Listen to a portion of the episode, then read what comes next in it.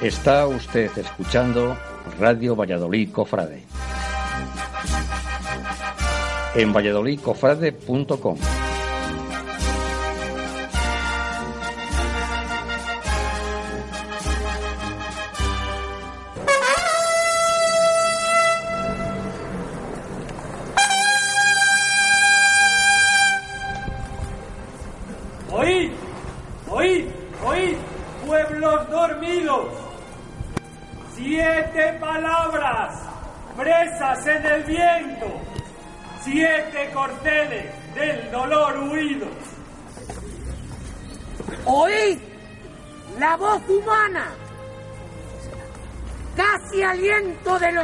los labios más altos,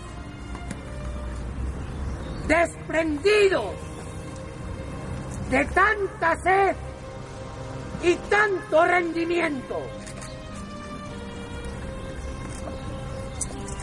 Oíd, oíd, oíd, pueblos dormidos.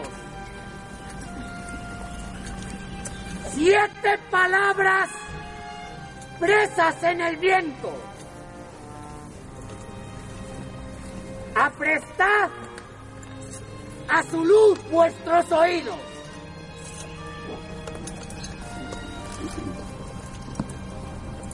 Con licencia del excelentísimo y reverendísimo prelado, hago saber que al mediodía de hoy, viernes de la cruz, Ante todas las autoridades locales, cofradías penitenciales y pueblo fiel congregados en la Plaza Mayor, expondrá las siete palabras que Cristo nuestro bien dijo desde la cruz el excelentísimo y reverendísimo señor don Carlos Osoro Sierra, cardenal arzobispo de Madrid.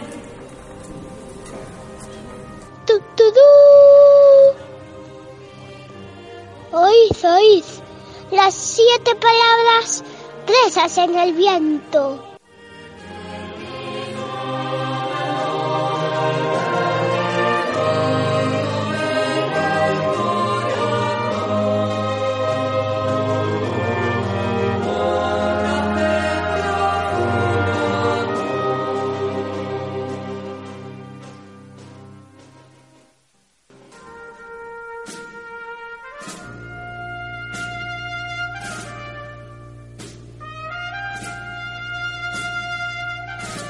Paso a paso.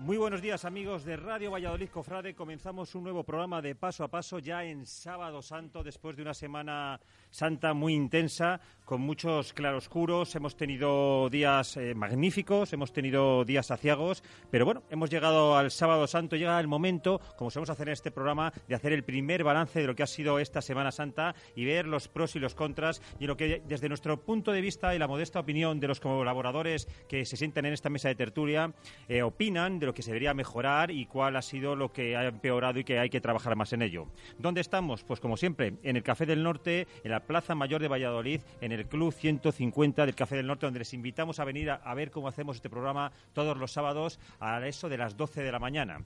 Asimismo, saludar también a nuestros oyentes de Radio 4G que a través del 91.3 el domingo a las 11 de la mañana ya en diferido nos escuchan y se han vuelto también amantes de la Semana Santa porque nos hacen llegar a través de nuestras redes sociales el apoyo a estos programas que realizamos durante toda la cuaresma y parte de la Pascua de Resurrección. Diego, buenos días. Buenos días, Julián. Buenos días a todos los que habéis venido, a nuestros invitados. Cansados tras una Semana Santa, no diría típica, yo diría típica, porque ha sido una Semana Santa de libro. Los pronósticos del tiempo al final creo que han sido incluso mejor de lo que nos esperábamos. Se apuntaba, por ejemplo, días como el lunes santo o el jueves santo que no iba a salir nada. Pudo salir alguna procesión. Se han suspendido nueve procesiones y media, podríamos decir, si tenemos en cuenta que la procesión de la amargura de Cristo salió como salió. Y sigo diciendo que la Semana Santa de Valladolid, no sé si estaréis de acuerdo conmigo, se está quedando sin cofrades. No sé el recorrido que tendrá esto, si a largo plazo qué ocurrirá, pero esto en unos años nos quedamos sin cofrades. Empezaste muy bien con esas nueve semanas y media, pero has sido pesimista totalmente en tus Sí, sí, comentarios. no, sí, no, soy realista. Yo es lo, es lo que veo. Sabéis que me suelo fijar, y sobre todo en cofrades, no me fijo si en las bandas han crecido, en los grupos de andas, porque eso al final son grupos que más comprometidos. Me fijo en los cofrades de Achón, que son los que realmente, los cofrades que alumbran los pasos. Hemos visto cofradías que llevaban seis, cuatro, ocho cofrades, cuatro niños, tres niños. La verdad es que yo creo que es preocupante y alarmante. Y eh, muchas veces nos ponemos a discutir de que si nos gusta este adorno, que si esta talla es más bonita que la otra, pero si no hay cofrades, no hay cofradías. Si no hay cofradías, no hay Semana Santa. Tal vez tendremos que eh, evaluar también el tema de cuando coinciden las vacaciones escolares con Semana Santa y cuando no. Eso también puede influir. Y bueno, este año nos ha servido como banco de pruebas. Todos los años nos sirve como banco de pruebas, pero este año ha sido, yo creo que más pronunciado, esa ausencia de cofrades en filas. Vamos a presentar a nuestros invitados en nuestra mesa de tertulia de hoy, la primera mesa, como decíamos, para analizar un poco cómo ha sido la Semana Santa. En primer lugar, queremos eh, presentar a uno de nuestros clásicos y eh, antes, hace ya dos meses o así, yo creo que hablé con Eduardo Sánchez Velasco, que es nuestro primer invitado, y le comenté que, bueno, es de los fijos porque siete temporadas llevamos con, con Valladolid Cofrade. Siete. Y siete temporadas ha estado Eduardo. Eh, ha estado como músico y ahora pues como presidente y siempre como buen amigo. Eduardo Sánchez Velasco, hermano mayor de la Real y Venerable Cofradía de la Preciosísima Sangre de nuestro Señor Jesucristo. Buenos días, Edu. Buenos días, Julián y Diego. Y nada, encantado de seguir con vosotros después de tantos años. Bien hallado. Nuestro segundo invitado es también otro de nuestros eh, asiduos en los análisis, eh, una persona que hemos ido viendo crecer y vamos viendo cómo va madurando también en su relación con la Semana Santa y sus análisis. Es don Miguel Prieto de la parte cofrade de la insigne cofradía penitencial de nuestro Padre Jesús Nazareno. Buenos días, Miguel, y muchas gracias por venir un año más. Buenos días, Julián, a ti por invitarme. Le ha cambiado hasta la voz a Miguel, si se dan cuenta. Miguel, el ya hemos pensado, ya nos quita de aquí a nosotros y allá muy bien, además. Nuestro tercer invitado es Miguel Ángel Alonso, cofrade de la penitencial de la Santa Veracruz, uno de los clásicos de la Semana Santa, mm, con lo joven que es desde hace décadas. Buenos días, Miguel, y muchas gracias. Buenos días, gracias a vosotros por invitarme en este día que se cumple el 209 aniversario de la primera procesión general. Da, da gusto tener a gente que eh, ha dejado de trabajar, aunque está en edad de ello, pero está jubilado y que nos va informando diariamente a través de las redes sociales de los aniversarios. Es un trabajo totalmente altruista y muy de agradecer, porque si no se nos perderían las fechas, que somos muy malos para las fechas, nos viene fenomenal. Bueno, yo también reconozco que soy muy malo, lo que pasa que, bueno, que afortunadamente dispongo de tiempo, lo cual para, para hacer algo que te guste no es, ninguna, no es ningún sacrificio. Pues bien hallado sea ese trabajo.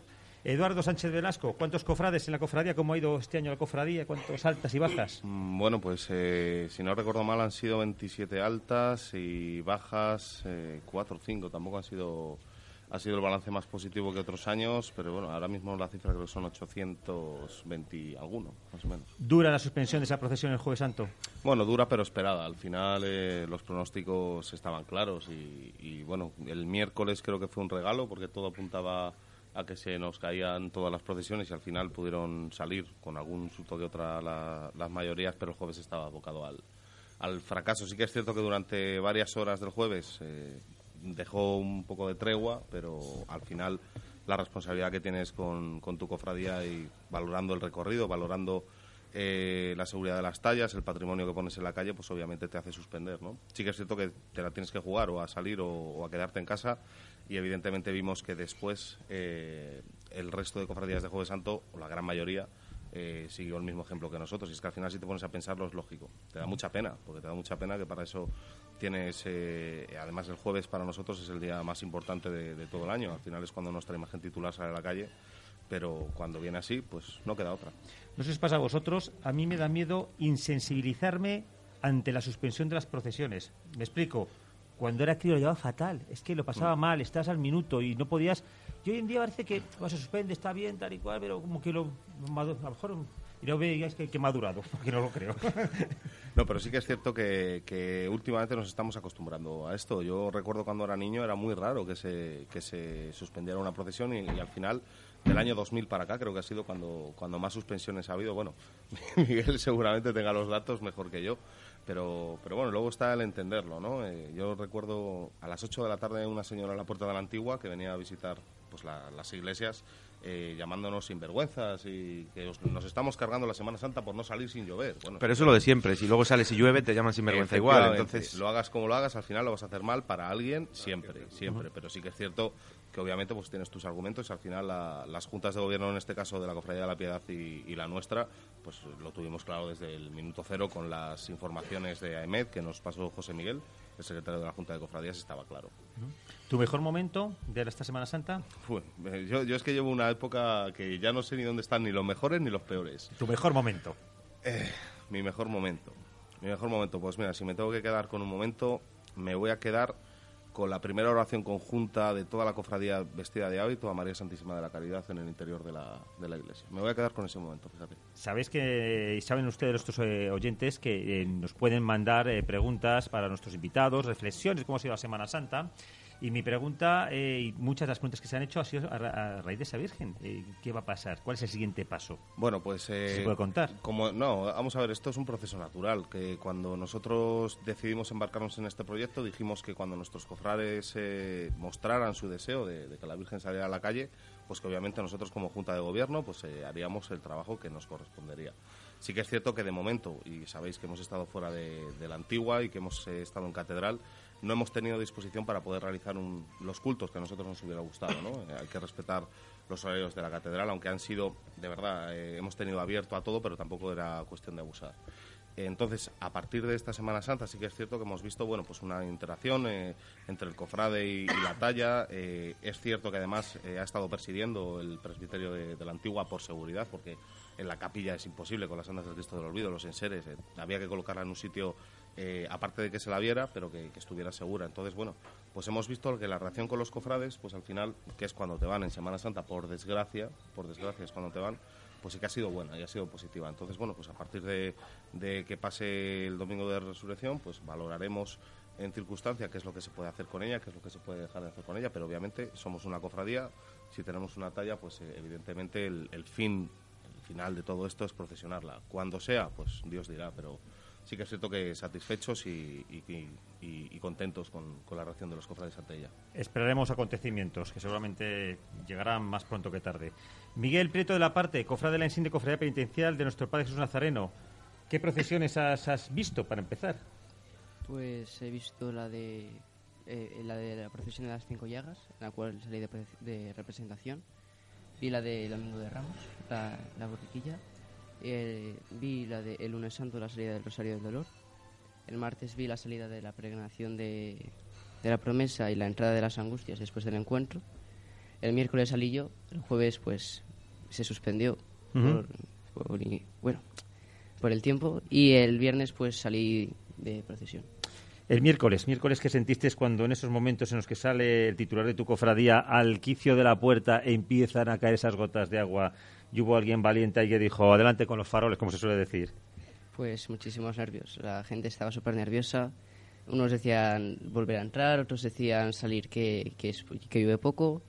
Al final todos dijeron de salir. Fue una, una idea fantástica porque al final la procesión se pudo realizar entera y pues doy las gracias a esas personas que dijeron que, que se salía que, que Nazareno iba a salir a las calles de Valladolid. ¿Qué te ha parecido cómo ha quedado la calle? Una calle que ha sido súper polémica esta cuaresma, habrás estado siguiendo la polémica de que se acaba con la calle, allá la gente dice yo me meto en esa calle no sé qué se hunda. ha, llegado justito. Se abrió la iglesia el miércoles, el miércoles antes del Viernes de Dolores. Eh, llegó súper justo, o sea, estábamos todos nerviosos, no sea, que no podíamos salir de nuestra iglesia, que tuviéramos que buscar otra. La verdad es que no había ninguna iglesia planeada porque nuestra carroza es demasiado ancha y no hay iglesias suficientes anchas como para salir la carroza, pero al final sí, sí llegó la, la calle y pudimos salir. Yo no sé si mejor tal vez San Benito podría ser, hubiera sido el plan B, pero mejor, ¿cómo ha quedado la cosa? Plan A, desde casa, cada uno quiere salir desde casa. Eh, ¿Cuál ha sido tu mejor momento de la Semana Santa hasta el momento? Pues, aparte del encuentro de Nazareno con la, con la Veracruz, que a mí ese momento siempre me encanta, en, en, en el ejercicio público de las cinco llagas, en la calle que está al lado de la, iglesia de Santa Isabel. Santo Domingo de Guzmán. Sí, que estaba a oscuras con el Cristo de las Cinco Llagas, eso era, en ese momento fue precioso. ¿Se apagó la calle entera? Pregunto, es que yo no estuve, me van a perdonar, pero yo estaba Creo en que otros- estaba, pues, como en años anteriores, se apagó el primer tramo desde Santa Isabel Tremendo, hasta... tremendo, yo no sé qué... Estaba, yo es que me parece que hay un motivo que no se puede apagar, como alegan siempre, no sé si es por seguridad o y no sé si no sé si la cofradía elige el tramo o es el ayuntamiento o el encargado, pero la verdad es que yo estaba en el tramo oscuro, como dice Miguel, y, y la verdad es que es impresionante. Con las, los eh, los blandones de cera que lleva, los cuatro hachones, con una, una llama il- iluminan la calle únicamente iluminada por la luz de las velas y la verdad es que es muy bonito, es muy emotivo ver esa procesión ahí. Eh, di- dicen por, por seguridad suelen alegar, en- es decir, que en Zamora son unos temerarios totales en esa, esa ciudad. Eh, ¿Algún momento que no te haya gustado de la Semana Santa? Bueno, pues eh, cuando se suspendió las procesiones, claramente.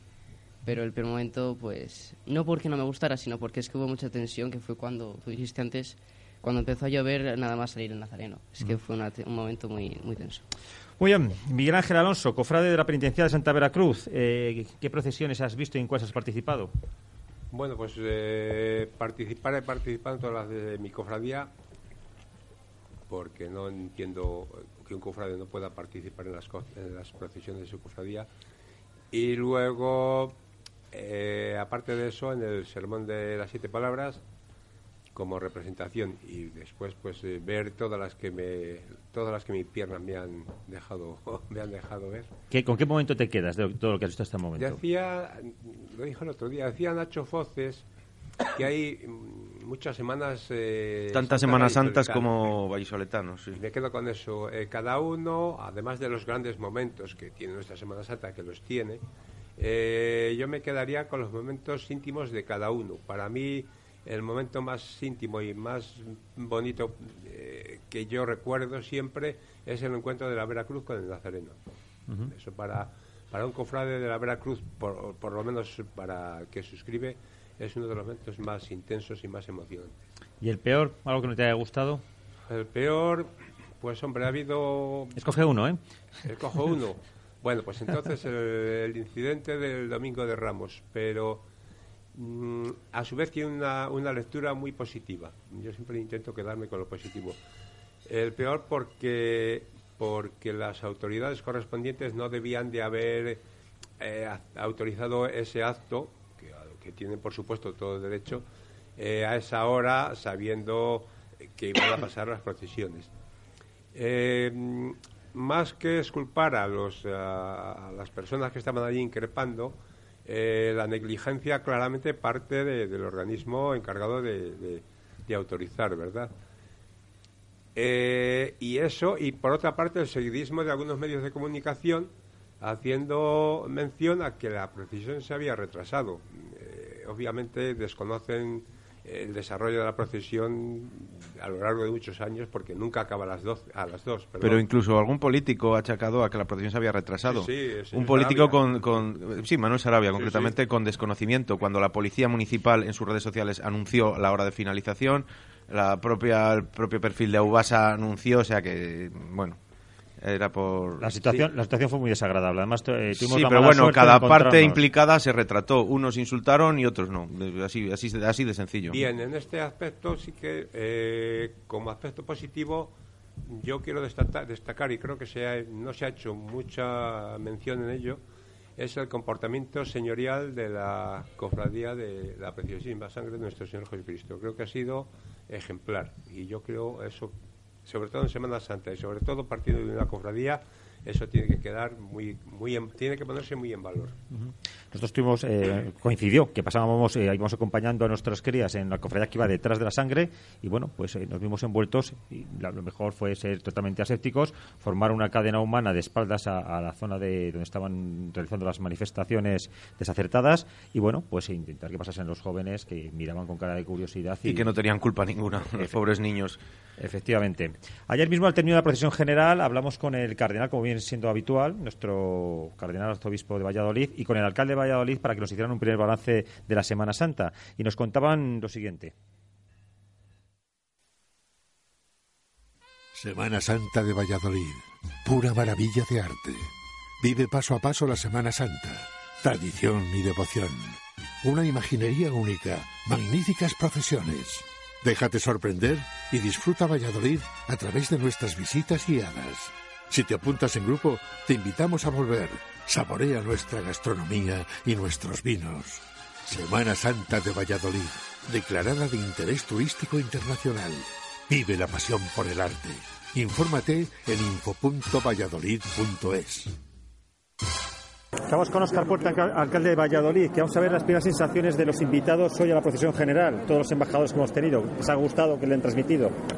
Bueno, he podido hablar con ellos después del sermón de las siete palabras, porque durante la procesión pues estábamos en sitios diferentes y luego yo tenía que salir detrás de, las angustias y ya, se han quedado ellos, no he podido cambiar impresiones. Pero en general yo creo que estaban bastante impresionados, bastante impactados.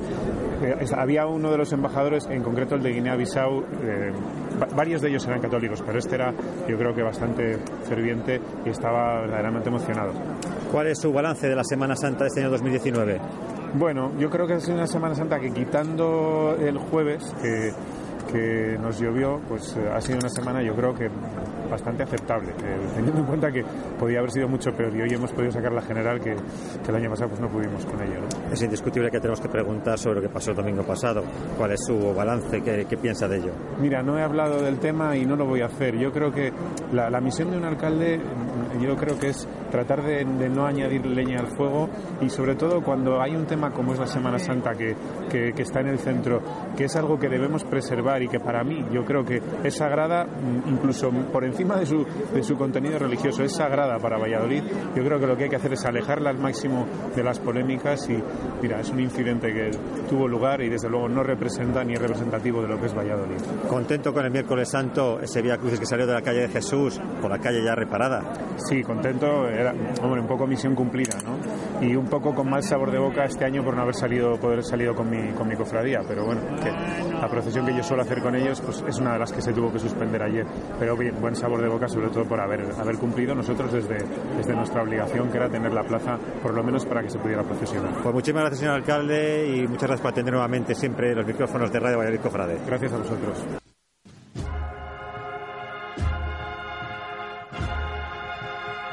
Paso a paso, Semana Santa de Valladolid, la actualidad de nuestra Semana Santa en valladolidcofrade.com.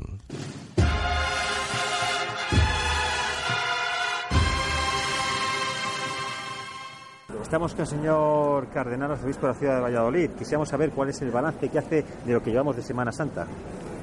Pues un balance muy positivo, muy alto. Es verdad que la tarde de ayer varias procesiones tuvieron que ser suprimidas, pero hemos podido tener esta mañana el sermón de las siete palabras en la plaza. Ahora terminamos de recorrer el camino de la, esta procesión última, que ha sido larga y bella, con unas imágenes admirables. Y el ambiente que se crea, pues es un ambiente de piedad, de reflexión. A mí me parece muy bien. Media hora. Hace un buen balance de las actuaciones de las cofradías, de la, cómo han respaldado los actos profesionales y el número de cofrades. Yo lo repito muchas veces. Quiero manifestar mi gratitud a las cofradías.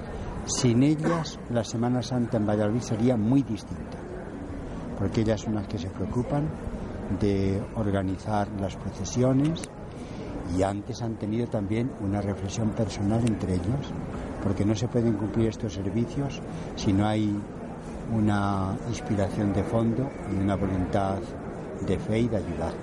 ¿Cree que las cofradías son un caldo de cultivo principal y primordial para llenar los seminarios necesitados de vocaciones?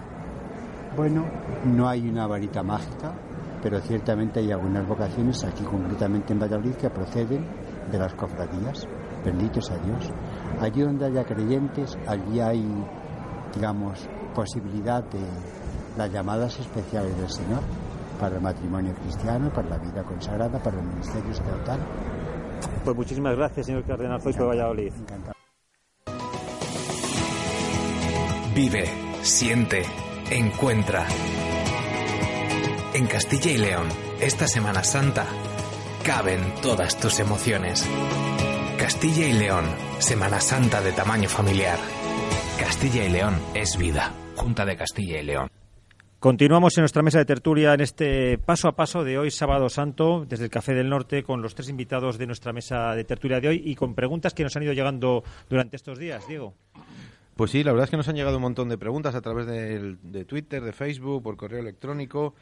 Pues la primera de ellas nos hablan de, lo, de los actos, que nos dicen que, que cada vez los actos que realizan las cofradías en las procesiones, que hay una tendencia ahora de llenar de actos las procesiones y actos eternos. Eh, por lo visto, el acto del encuentro fue muy largo. doy fe que estaba yo allí, fue bastante largo. El acto de la renovación de la promesa el martes santo debieron intervenir, ese sí que no estuve, pone que seis o siete personas hablando, duró casi una hora y que la gente abandona, la gente que está viéndolo se larga de, estos actos porque son muy, muy largos y, muchos actos. También nos eh, manda Jorge Tumbo una pregunta. Nos dice, bueno, no es una pregunta, nos dice que qué pasó con la mano del paso de la oración del huerto de Tapia, que se debió desprender o la quitaron o o algo, algo así. Eh, bueno, y hay más temas. Vamos, a ir, vamos, por, partes. Primero, el tema de los actos fuera de eh, actos religiosos. Las, procesiones son actos religiosos, eh, pero sí que es cierto que muchas veces en una misma procesión, en una procesión, se hacen varias paradas que duran mucho tiempo con, para dar algo de contenido. Tal vez pues había que, poner menos actos o hacerles más breves. ¿Qué opináis? Bueno, en, primer lugar, yo estuve presente en el, en el acto de la promesa de la, toda la columna y no fueron tantas personas las que subieron a hablar ni duró una hora. Eh, yo creo que máximo fue un 25 minutos de, acto aproximadamente. Además, eh, bueno, si cuentas con la intervención del, coro del santuario y que la, toda la columna se aproximó hacia el santuario muy despacito, bueno, quedó, para mi gusto quedó bastante bello, bastante completo. Sí que es cierto que a lo mejor, bueno, pues te sobran tantas intervenciones, ¿no? Que al final eh, se resume el, acto en, la, renovación de la promesa. Pero bueno, yo creo que también lo que quisieron fue darle más empaque al, acto más que en Pilarica, ¿no? Y... Sí que es cierto que, que, eh, siendo el recorrido más corto acabó aproximadamente como o incluso más tarde que, cuando iba a la Pilarica. Sí, efectivamente. Pero bueno, yo dentro de los actos que he podido que he podido ver dentro de, la Semana Santa. Sí que es cierto que, bueno, yo hago autocrítica, hablo de lo mío, no seré yo quien diga a los demás ¿no? lo que tienen que hacer, pero sí que es cierto que creo que la duración, por ejemplo, de nuestro acto con los ingleses en el lunes santo, creo que tiene la duración justa y, que el contenido justo. Obviamente, hablo también del acto del santuario, el cual está perdido completamente en sentido. Y, menos este año que no nos acompañó, no nos pudo acompañar nuestro conciliario por una operación que tuvo y, no tuvimos ninguna representación eh, eclesiástica, ¿no? Pero eh, sí que es cierto que hay que darle una vuelta, más cuando es el eje central de la procesión, porque a nadie que se, le olvide que el acto central de la procesión es el santuario y no es el encuentro con la Virgen Vulnerata. Entonces, bueno, trabajaremos para que el año que viene mm, ese acto tenga muchísimo más empaque que, que lo que tiene. Ahora, también os digo que tenemos que tener en cuenta que las cofradías planifican ese tipo de actos para darle sentido realmente a la procesión, ¿no? Sí que es cierto que hay que tener una cierta medida para que la gente no se vaya, pero al final al que le gusta la talla va a ir al lado de la talla, al que le gusta ver la procesión se va a la cruz de guía, pasa y así está sucesivamente, al que le gustan las bandas va al lado de la banda y al final al que no le gustan los actos se va al bar. Eso, eso está claro, por mucho que sea largo, por mucho que sea corto.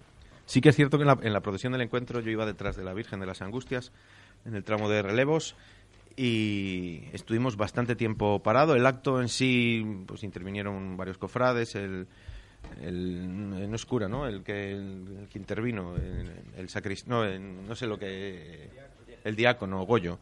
Y, y, sí que es verdad que luego hasta que arrancó la procesión, no sé si es que se tarda mucho luego en rearmar la planta de procesión, pero sí que es verdad que se iba la gente. Hasta un grupo, me sorprendió, un grupo de monjas que estaban allí viéndolo. Vámonos, vámonos, que esto es lo que quieren es recrearse. Seguro que lo habéis oído de este comentario vosotros en vuestras cofradías. Miles, eh, quieren lucirse, que es una palabra que se dice mucho en nuestra Semana Santa. Y sí que me sorprendió y sí que es verdad que fue un poquito, un poquito largo el acto. Una procesión que empieza a las ocho y media, acabó nosotros en las angustias, yo creo que llegamos a las doce y media aproximadamente.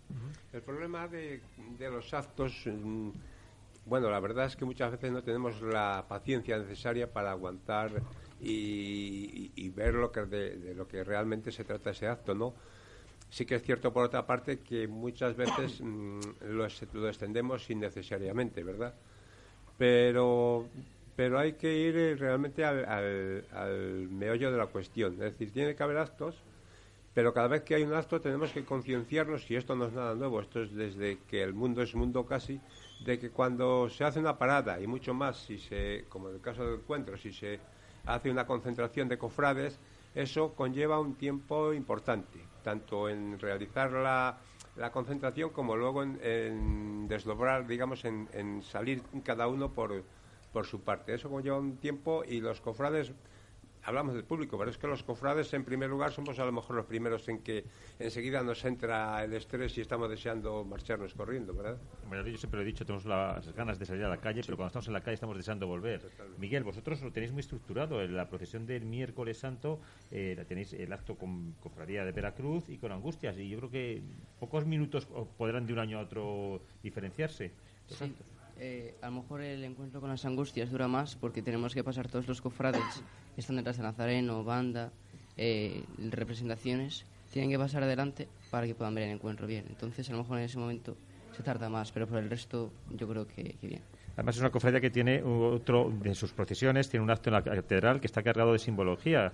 Eh, cuando os tumbáis allí con los brazos en cruz, eso es, um, yo creo que, ¿tú qué opinas de de dar, dotar esos actos de contenido real, que muchas veces es, eh, se quejaban los oyentes de que se sube alguien a un ambón y se pone a recitar. Eh, recuerdo esos, magníficos rosarios eh, de, lunes santo que se subían ahí en San Pablo al ambón una persona y decían, no, escribe una hoja. Y decía, sí, una hoja. También nos, nos comentaban que cómo se podía evitar tener a los niños, por ejemplo, la procesión de las palmas, de las primeras cofradías que llegan, no tenerles allí esperando hora y media a que llegue la borriquilla. Los niños, lógicamente, se cansan, se aburren y y con toda la razón del mundo, si se podría evitar las esperas innecesarias. Eh, las, esperas van a ser esperas siempre. Siempre que, que acuda una procesión un determinado número de cofrades, y si es mayor, en mayor medida, y es además lo que estamos todos proponiendo, pues va a tener que, siempre que se plantee un acto, cualquier acto, en cualquier eh, lugar, siempre va a tener que, el primero va a tener que esperar al último, y va a tener que salir el primero y el último tendrá que esperar. O sea que es es un acto, Partimos de la base que es un acto religioso, de acuerdo. Partimos de la base de que, eh, bueno, pues hay que hacer un recorrido mínimo porque son muchas cofradías y hay mucho público que quiere verlo. Pero también tenemos que entender que hay críos jóvenes, 5, 6, 7 años, que todavía no llegan a tener conciencia real, por mucho que los padres nos esforcemos en explicarles el contenido de esa procesión, de lo que es, no a tener todavía conciencia real de lo que es eso. Entonces los críos les llevas a ver la procesión, pues están deseando ver la salir en la procesión y les tienes media hora, una hora, dos horas de procesión, dos horas y media, luego las tienes media hora esperando y esos niños luego te van a casas quejándose. Porque yo lo he visto, con los padres tirando, aquí no quiero volver y pero, ¿Cómo lo hacemos? Eh, antes ha dicho Diego que la procesión de las angustias ha tardado cuatro horas, ¿verdad? Desde que saliste sí, pues, sí, sí, Y que yo sepa, iban niños muy pequeños también. Es que, pero es que llevan a Manolo. Bueno, quiero decir que el, el, hecho de que haya niños pequeños no es privativo de la Veracruz, en este caso estamos hablando de la borriquilla, ¿no? sino que es general de todas las procesiones. Y en todas las procesiones, en mayor o, menor medida, y este año lo hemos podido ver, ha habido niños bastante pequeños en las procesiones. sí que es verdad que la procesión de las palmas para muchos es la primera toma de contacto con las cofradías, a través bien de las cofradías, bien de los colegios que se invitan. Y sí que es cierto, yo este año también he notado, eh, aparte de los colegios que se invitan, en también menor número de, de niños en, estas representaciones de los colegios. No sé si debido pues a que han ido un año les ha tocado esperar y decir, mira, yo paso de estar dos horas esperando, esto es muy aburrido, puede ser entendible también. a lo mejor habría que agilizar un poquito. Un poco en el tema de la participación. Eh, me refiero, lunes, martes, miércoles santo. Para mí sí que ha sido eh, trascendental que no haya habido colegios. Yo ha habido cofradías que han participado el triple de niños que el año pasado, el triple, con lo que ello conlleva de, de padres que van y todo eso. O sea que yo eso sí que lo quería dejar eh, como aspecto positivo de que las, las, vacaciones escolares sí que afortunadamente... Pues yo te voy, te voy, a dar mi opinión y no sé si alguno estaréis de acuerdo conmigo. Yo creo que el tema de las vacaciones escolares, que yo soy partidario de que las vacaciones de Semana Santa sean de Semana Santa, si no, no tendría sentido, a Valladolid le perjudica. En otras ciudades como puede ser Zamora, como puede ser León, que son ciudades de, hablábamos el otro día, ciudades de retorno que la gente que trabaja fuera de esa ciudad en Semana Santa vuelve, tienes vacaciones, vuelves a Zamora, vuelves a León. En Valladolid nos pasa lo contrario. Cuando hay vacaciones, el vallisoletano se larga de la ciudad. Y yo creo que eso se ha notado este año. Entonces yo creo que el tema de las vacaciones en los niños en Valladolid se nota. Yo ya te digo que lo, que he podido ver y comprobar, y además que lo he constatado, es que ha habido cofradías eh, que han triplicado el número de niños en las procesiones nocturnas. ¿eh? Hablo de las procesiones nocturnas con lo cual es un dato a tener en cuenta. Miguel, eh, tu recuerdo mm, de cuando eras más joven, eh, en la procesión del Domingo de Ramos, ¿cómo lo veías? ¿Con alegría o tu recuerdo es el de cansancio de estar esperando? Cansancio, pero al final luego ver pasar la borriquilla delante mío con alegría de agitar las palmas, pues eso al final da igual esperar una hora, lo que sea, por ver eso.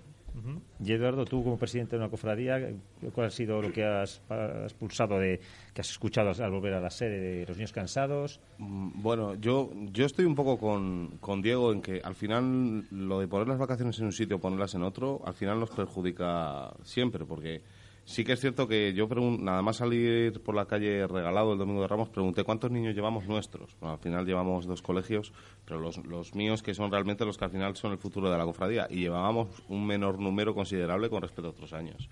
Entonces, sí que es cierto que, bueno, mm, también tenemos que intentar eh, educar no solamente al niño, que no es, no es nuestra labor, pero intentar enseñarle lo que es la Semana Santa a través del Domingo de Ramos, pero también sus padres nos tienen que echar una mano. Porque muchas veces el problema son los padres a la hora de, no, es que no puedes tener al niño esperando, mire señora, esto ha sido así toda la vida. Sí que es cierto que no porque haya sido toda la vida, va a estar bien hecho, pero yo tengo que esperar a que venga la borriquilla.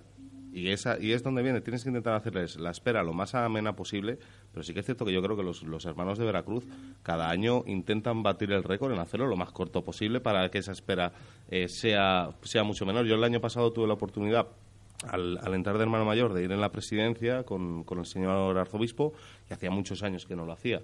Y efectivamente la, la, borriquilla va a un ritmo creo que bastante aceptable y bastante bueno como para, como para no tener esa tensa espera. Sí que es cierto que hay, pues como todo, hay cofradías que hay años que rotáis todos los años el orden de las cofradías y hay que a quien le toca el primero, lo que dices, el que le toca el primero sale el primero, pero le toca esperar más.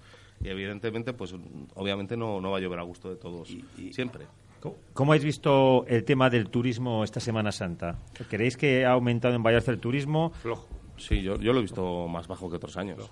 Solamente, solamente había que ver ayer el recorrido de la General. no, sobre todo la Plaza Mayor. Tal vez el tiempo ha influido mucho. Sí, muchísimo, yo creo que muchísimo.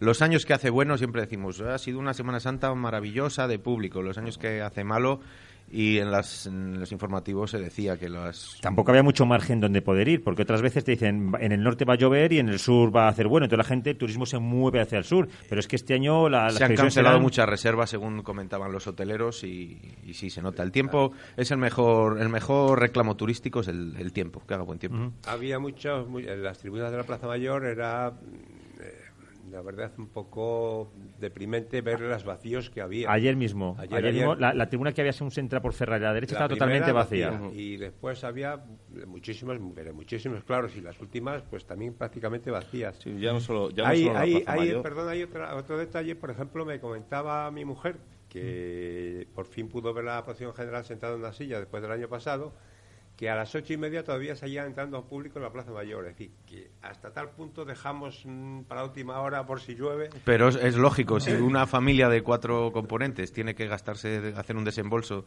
para cuatro localidades que sabes que si se suspende no vas a recuperar el dinero, pues esperas hasta que esté la Sagrada Cena delante de ti para comprarlo. Eh, ¿Qué opináis? También se han quejado de las suspensiones que hubo el Jueves Santo, incluso antes de tiempo. Decían que si media hora antes, una hora antes, algunas cofradías se habían suspendido. Bueno, nosotros en, en, todo momento esperamos a la hora de inicio, que creo que es lo que debe ser. En, obviamente, repito, que las previsiones eran, er, eran claras, pero suspender una procesión con media hora de antelación, bueno, pues también es un poco protocolario, ¿no? Eh, no sé, que tampoco al final no cambian, no cambian nada, pero bueno, por, por respeto sí que es cierto que hay, hay gente que, que estaba fuera de la, de la sede, que no se enteraba. Bueno, es que yo tampoco tengo un megáfono para poder pregonar que, esto se ha suspendido, pero lo lógico es que a la hora, si tú ves que hay una posibilidad de poder retrasar sin influir en recorridos de otras cofradías y que te va a permitir después, bueno, pues aplazas o, o solicitas a Policía Municipal pues el salir una hora más tarde, media hora más tarde, pero siendo a ciegas el que sabes que no te vas a poder mover, pues a la hora que tenías que iniciar se anuncia la suspensión y ya está. Ha habido una palabra que yo creo que lo resume muy bien que ha dicho antes Edu y es responsabilidad. Eh, a todo el mundo nos, nos eh, enerva enormemente el llegar el momento y no poder sacar la procesión, todo el mundo nos ponemos nerviosos y queremos salir, aunque pero creo que este año se ha, eh, se ha obrado con prudencia y con responsabilidad. Tenemos que tener en cuenta que hagamos lo que hagamos, nunca vamos a acertar. No se va a acertar. Sí, Si porque las había comentarios que como no llovió, penitencia y caridad se podría haber celebrado, la procesión de la Sagrada Cena, pero claro, esto lo decimos siempre a, a toro pasado. Lo hagas como lo hagas, la decisión que tomes nunca vas a acertar. Muchas veces, muchas veces que eh, tenemos- hacemos autocrítica, eso es bueno, y criticamos eh, que Valladolid, esto se hace mal, pero yo tuve el viernes, el jueves por la noche, eh, a eso de las doce y pico, ya se, se, se anunció la suspensión de Angustias a una de la mañana, pues me fui a dar una vuelta para ver cómo estaba, mm, para pulsar cómo se estaba viviendo la Semana Santa en otras poblaciones. Me acerqué a Salamanca, Zamora y Toro. Y bueno, pues en Salamanca la procesión salió a las 5 de la mañana y bueno, anduvo unos 400 metros, cayeron cuatro gotas y fue un media vuelta ar, pero un media vuelta el Cristo le va en marcha atrás, al Nazareno le va en marcha atrás cargando, que dije yo esto en Valladolid sería impensable. Eh, en Zamora sacaron los pasos, estaba un chirimiri que llamamos, eh, cuando llegan a las tres cruces, eh, la procesión de Nazareno, ahí dejaron los pasos en medio de la calle, se fueron a desayunar tranquilamente, digo, otra cosa, dices, muchas veces hacemos nosotros autocrítica, que te "Jo, es que, vamos a-". pero hay que ver lo que hay por ahí, con todo respeto, y espero que no me esté escuchando nadie de Salamanca ni de Zamora. En Toro no, en Toro directamente, cuando estuve, lo habían suspendido. A las seis esperaron a las once para volver con los conqueros. Pero vuelvo a repetir que tenemos que ver y apreciar lo que tenemos dentro de casa, porque muchas veces dándote una vuelta afuera ves eh, lo bueno que tenemos eh, aquí en, en la ciudad de Valladolid.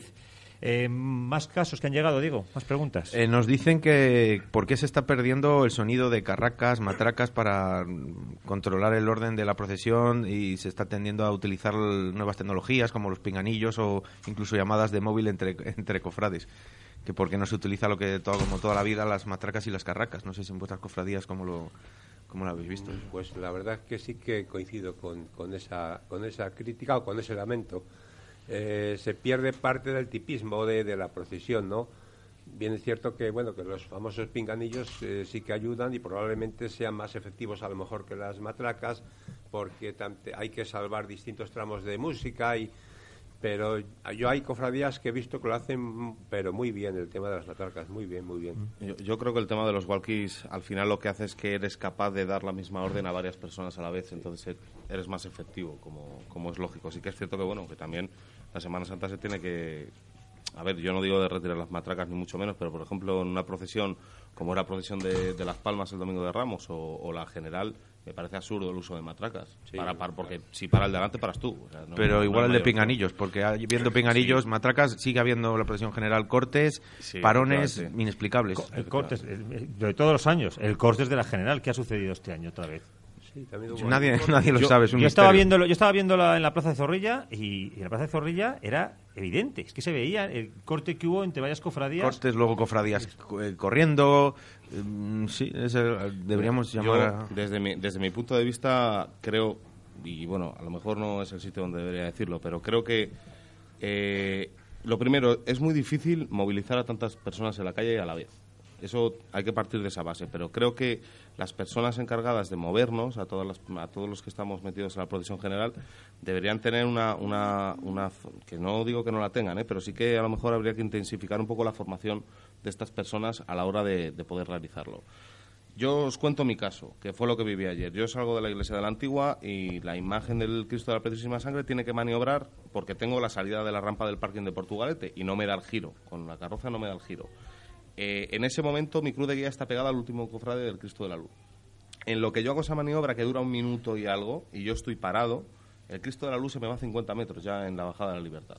No lo entiendo. No lo entiendo. Yo sé que la bajada de la libertad, la- los pasos la suben rápido y deprisa porque está en cuesta, pero luego se paran y como que todo se vuelve a su ser, ¿no? Bueno, pues yo ayer el Cristo de la Luz se me iba, se me iba, se me iba todo el rato. Estiras la cofradía lo máximo posible. No entiendo, no, es que no lo puedo entender. No lo puedo entender. Luego tengo por detrás a la banda que va a ritmo de banda y van a doble paso. Cuando yo era pequeño las bandas en esta ciudad iban en lento, ahora van a doble paso y no les dan los pies. No es normal la velocidad que se lleva en la procesión general. Y desconozco si el error viene en la salida del recorrido oficial, que cada una tiramos por un lado, por donde más nos interesa, pero yo creo que ahí viene que en el momento que la cena, que es la que va marcando un poquito el ritmo de toda la procesión, sale del recorrido oficial, porque es más, es que la cena está- la tenía paralizada yo en Portugalete, porque hasta que no pasara yo no podía volver a su casa. O sea, estaba como taponado todo, vamos a decirlo así, y que el Cristo de la Luz se me vaya a 80 metros nada más empezar, pues ya evidentemente vas mal. Yo no paré no hice ninguna parada en toda la procesión general ayer. Arranqué, bueno, cuando paró el Cristo en la tribuna de autoridades, también en la Plaza Zorrilla con las cámaras, y ya. fue lo que se paró. No, no paré más. Yo si llevabais un corte de delante, yo creo, vosotros, en la cofradía de delante. No, no recuerdo así. Yo tengo que revisaremos las Sí, imágenes. entre la luz y vosotros y, y- Sí, sí, y sí, sí. hubo constantemente que es que- una que separación. No, no había manera de coger al Cristo de la Luz, de verdad, sin dejar descolgada la mitad de mi cofradía. O sea, es que no Claro, había manera. el problema. Sobre todo hay que procurar, eh, porque lo feo es que haya cortes en la procesión, pero es mucho más feo todavía que haya cortes dentro de la propia cofradía. Ah, Eso sí, ah, ¿se ha visto alguna cofradía que ha tenido en momentos algún corte, incluso dejar descubierto la, su propia eh, imagen titular? Eh, Miguel, vosotros en, en Nazareno, en todo momento, el ritmo, ¿cómo lo vistes? Eh, yo que iba con una cruz, además estaba viendo los guiones al lado de, del final del Ceomo, de la cofradía de Ceomo. Íbamos pegados siempre. Eh, la verdad es que es muy difícil tantas cofradías eh, que vayan juntas, pegadas entre sí para que no haya cortes. Es súper difícil. Al final, pues, a ver, siempre hay errores, pero siempre se intenta mejorar cada año. Nos comentaban también el tema eh, de tener que innovar constantemente para enganchar al público. Parece que si no haces algo nuevo, algo atrayente. Bueno, eh, yo personalmente en el tema del atado a la columna, de, yo pensé que iba a haber más gente ¿eh? en, en la promesa, en el santuario, y me pareció bastante pobre de público. Eh, pero sin embargo hay otras um, procesiones, yo creo la procesión del sábado de, los artilleros eh, fue multitudinaria. Yo no sé si os comentaban eso. Y dices que a lo mejor hay que estar constantemente innovando, haciendo cambios, lo cual no soy muy de ahí, yo estoy por, por la labor, para que atraigas a la gente y se pongas a tope las aceras. No, yo, a ver, particularmente en ese caso que has dicho, creo que no es lo mismo sacar una procesión, además que es nueva, que va a traer a gente, un sábado a las 6 de la tarde, que la Y haciendo muy bueno, Y haciendo muy bueno, que la procesión de la promesa, que en este caso sale a las 11 de la noche, el acto creo que era a la una menos cuarto de la mañana más o menos cuando, cuando se estaba realizando y al día siguiente la gente trabaja, yo incluido. Pues sí, los frikis de la Semana Santa nos da igual dormir una hora y levantarnos para trabajar, pero a la gente no. La gente prefiere va a verlo un rato, la ve pasar y se va a su casa. Creo que es totalmente distinto. La innovación sí que es cierto que tiene, obviamente, si no, no evolucionaríamos, ¿no? Pero, pero creo que no se trata de, de eso exactamente, ¿no? Es que hay que hacer procesiones nuevas, es que hay que darle al público a cosas nuevas, ¿no? Mm, Simplemente se trata de cuidar lo que tenemos y sí que es cierto que, bueno, poco a poco irlo cambiando, pero yo creo que el, el caso concreto que acabas de decir no es lo mismo sacar una procesión el, un martes que sacarla un sábado, como es lógico. ¿Creéis que hay eh, procesiones que ya están agotadas? ¿Que han, ya han dado todo lo que puedan dar de sí? ¿Creéis que hay procesiones que tienen que desaparecer en la Semana Santa de Valladolid? Vamos a ver. Eh, por eh, terminar el, punto anterior, sí que yo sigo insistiendo, lo he dicho mucho tiempo, en que ya el problema no es de la asistencia de público, el problema ya no son los barrios, es que desde en el centro pasa lo mismo. A partir de una hora determinada, y tuvimos la desgracia de verlo el lunes santo, por ejemplo, por constitución y estaba todo, todo aquello vacío y eran las 11 de la noche, o sea que tenemos ahí un grave problema y no es el barrio Girón o es la Pilarica, no, no, el problema es la falta de, de cofrades y de fieles. Eso por una parte. Y yo creo que hay, hay procesiones que están agotadas. Están agotadas eh, en el formato actual y que no se me enfade nadie, pero yo he hablado con los presidentes y se lo he expuesto el tema de la procesión de la amargura. A mí personalmente no me gustó lo que pasó el Jueves Santo. Yo creo que una, una procesión compuesta de cinco, dos, tres cofradías, eh, la decisión que se tiene que tomar debe ser colegiada. Se sale, pues se sale, y si no se sale, no se sale. A mí eso de, bueno, pues que cada uno haga lo que quiera. Pero también pasó en el Rosario hace Sí. dos o tres años que unas cofradías salieron Claro, porque el museo no dejó los pasos. Hay una Sí diferencia. que se ve, claro. da, da muy mala imagen decir que falta de, de unanimidad, de hermandad entre las cofradías de Valladolid, en que cada una hace lo que le da la gana. No, ya no es unanimidad. es Haces decir, un que- cartel de una procesión conjunta y solo una- sale una cofradía conjunta. ni mencionas Yo a no la me otra. imagino, por ejemplo, el encuentro, o, para decir algo, que llegue un día a las angustias o el despojado y diga, bueno, pues está tiempo un poco así, haced lo que queréis cada una. Yo no me lo imagino.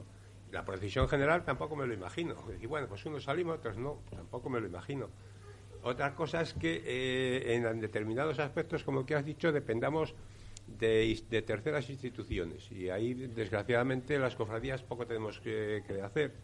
En todo caso, hace dos años, hace tres años, eh, la decisión yo creo que fue acertadísima.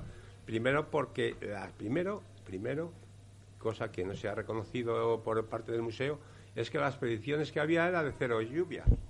También es entendible, yo a veces entiendo también al museo, cuando por ejemplo el miércoles santo en la procesión de la piedad, no sé si estuvisteis alguno, que se puso a llover, yo creo que lo más lógico, todos nos puede pasar, se te pone a llover en la procesión, pues lo primero que haces es tapar el plástico, pues tapar el paso con un plástico y volver a tu sede.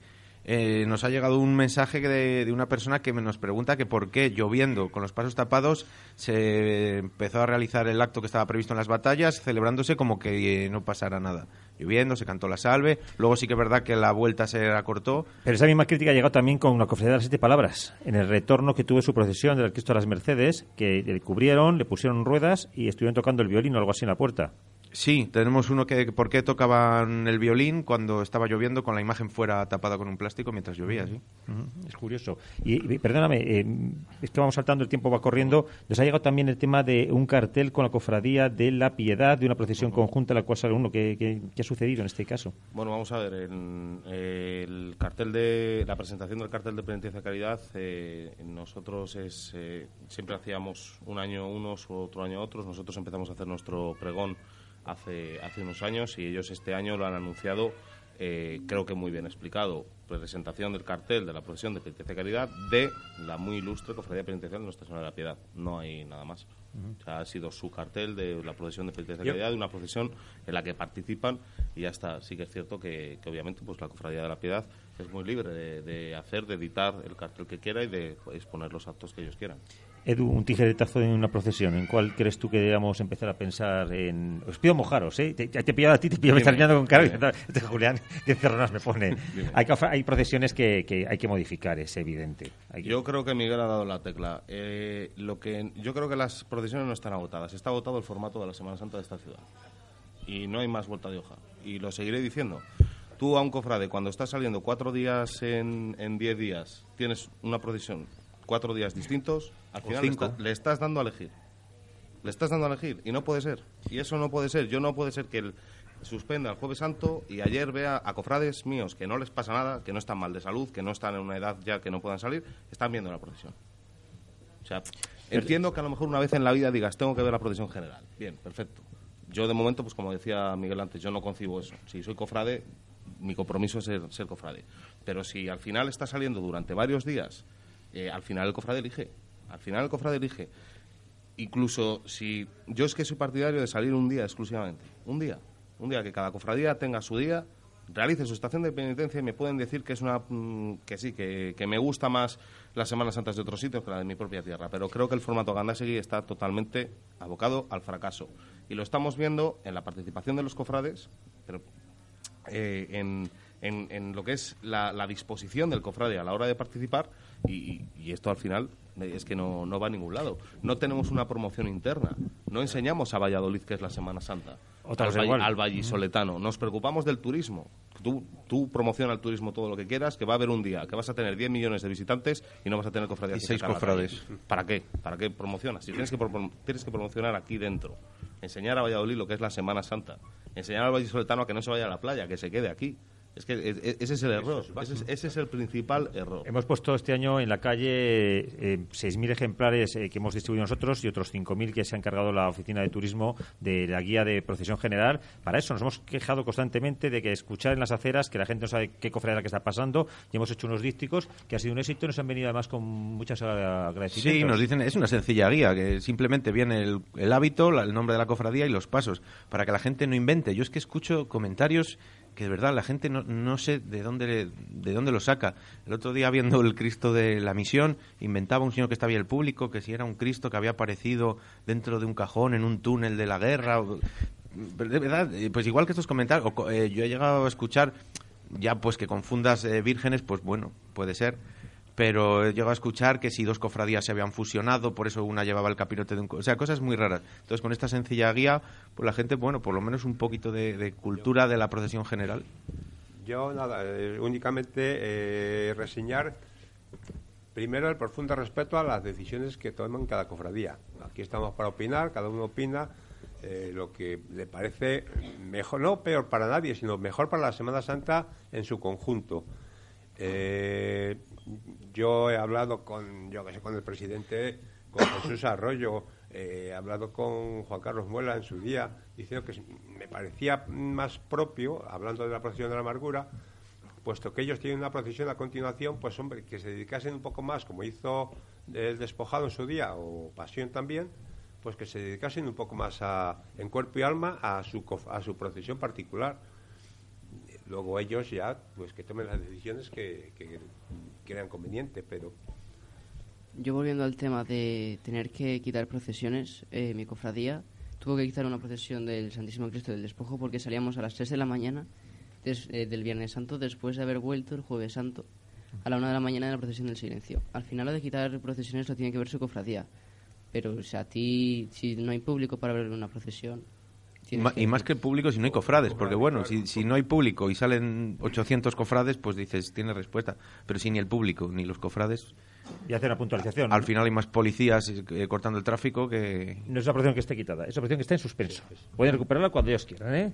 A, mí a mí que se quiten procesos no me gusta. Veremos a ver. Vamos con la agenda, Diego, porque y tendrá que disculpar a nuestros oyentes porque hemos ido saltando de una rama a otra y el tiempo sé que, que nos marcan. Vamos con la agenda semanal. Agenda semanal, paso a paso.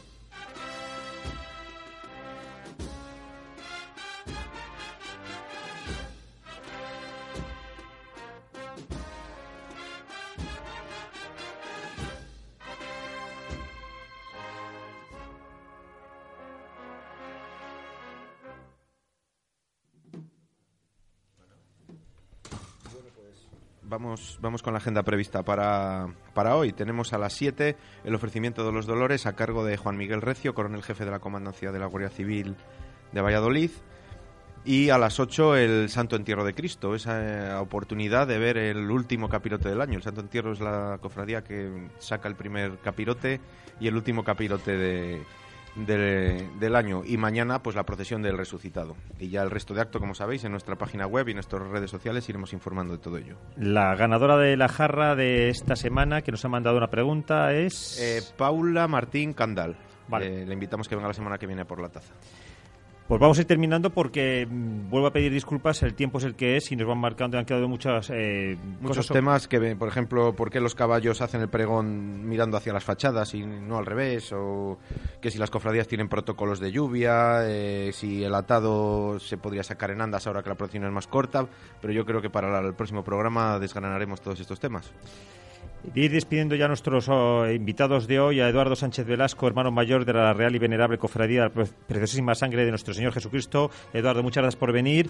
y cuéntanos qué haces ahora ¿Cómo te quitas el mono de aquí al año que viene con el tema de Semana Santa? Pues mira, ahora mismo cierro la persiana y no quiero saber nada de Semana Santa en una temporada. Descansar, sobre todo.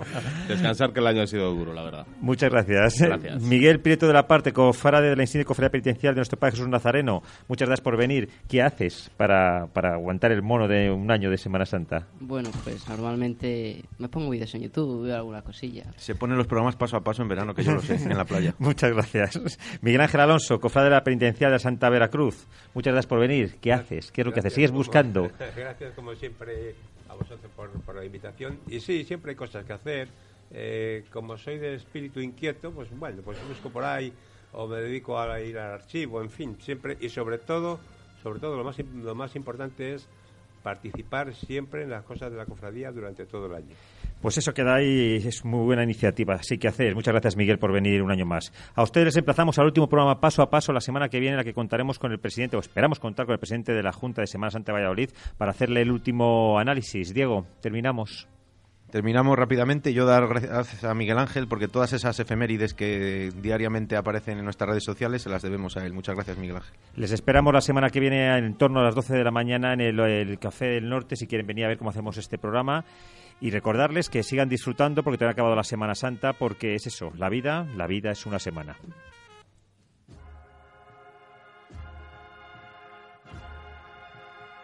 Paso a paso, Semana Santa de Valladolid, la actualidad de nuestra Semana Santa en valladolidcofrade.com.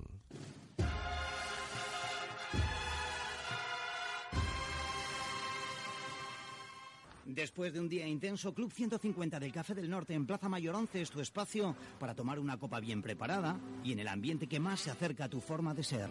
Club 150 del Café del Norte. Ven a conocernos. Vive, siente, encuentra. En Castilla y León, esta Semana Santa, caben todas tus emociones. Castilla y León, Semana Santa de tamaño familiar. Castilla y León es vida. Junta de Castilla y León.